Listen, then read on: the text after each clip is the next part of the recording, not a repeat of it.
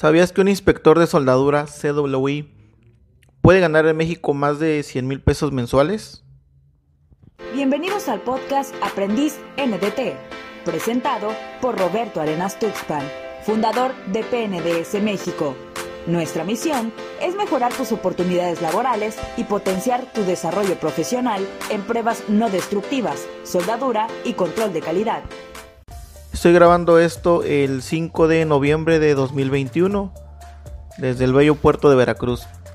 Este episodio número 30 está dedicado a todos los estudiantes de áreas como mecánica, metalúrgica y soldadura. Pero quiero hacer una mención especial.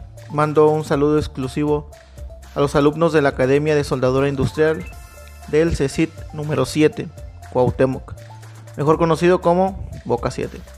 Yo egresé de este centro de estudios y les puedo asegurar que están en una muy buena cuna de profesionales. La idea de este tema me surgió por un correo que recibí de la maestra Rosy Guerrero y espero poder aportar muy pronto algunas charlas técnicas a esta escuela de nivel medio superior del Instituto Politécnico Nacional. También le mando saludos a mi profesora Guadalupe Aquino para que no se ponga celosa. Gracias por el apoyo que recibí. ¿Por qué hago esto? Porque alguna vez varios profesionales llegaron al aula donde yo estudiaba a ofrecer su testimonio sobre cómo les iba laboralmente después de haber egresado y eso de manera directa e indirecta me motivó. No recuerdo el nombre de todos ellos, pero uno creo que se llama Leonel Olivares, que trabaja en una compañía de soldaduras especiales, de excelente calidad, por cierto porque tuve la oportunidad de compararla con varias marcas reconocidas. Entonces, yo quiero poner mi grano de arena para que más estudiantes se integren a esta bonita labor de contribuir en la calidad y seguridad de nuestra sociedad. Pero bueno, vamos al tema. Primero te quiero platicar que hay varias maneras en las que puedes generar dinero a salir de la escuela.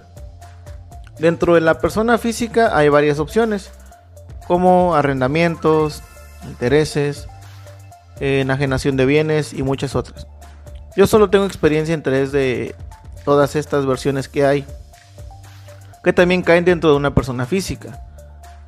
Una es ser empleado, conocido como sueldos y salarios.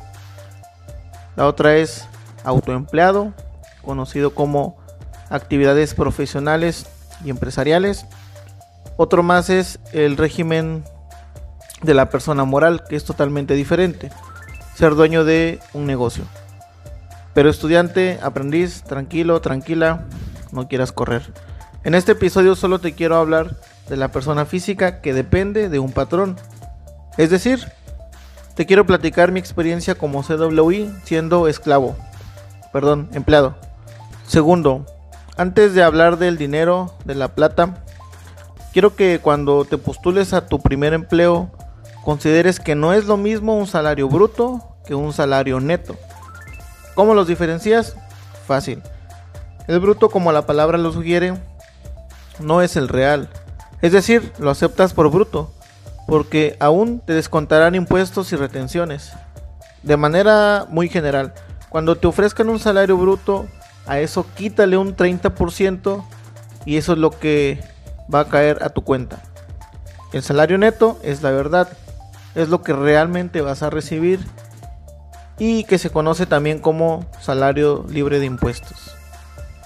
Ahora sí, vamos a hablar del cacao, de la paga. En México, ¿cuánto gana un inspector de soldaduras certificado como CWI? La respuesta es, depende. Hay salarios brutos que van desde los 30 hasta los 160 mil pesos mensuales. ¿Y de qué depende? Más allá del proyecto o de la empresa en la que estés, depende de uno mismo, del tipo o versión de CWI que seamos. ¿A qué me refiero? Te cuento. Hay CWIs que son recién certificados, con experiencia mínima y que no le entran al inglés, cero bilingües. Yo pasé por esa etapa, aclaro. Hay otra versión que se ve en la industria y son aquellos CWIs que ya tienen sus 6 años de experiencia y ya tienen un nivel intermedio de inglés. Hay otros que combinan su certificación CWI con un nivel 3 de ASNT, con inglés intermedio y con sus casi 9 años de experiencia. También existen aquellos que tienen más de 9 años ya como CWIs, más de 15 años acumulados totales de experiencia, que ya dominan otro idioma de manera avanzada, que tienen otras certificaciones como NACE, API, y por supuesto, ellos ya se cotizan diferente. Ya son todas unas divas, pero lo valen, se lo merecen. De eso y otros factores más dependen los salarios que repito, pueden ir desde los 30 hasta los 160 mil pesos mensuales.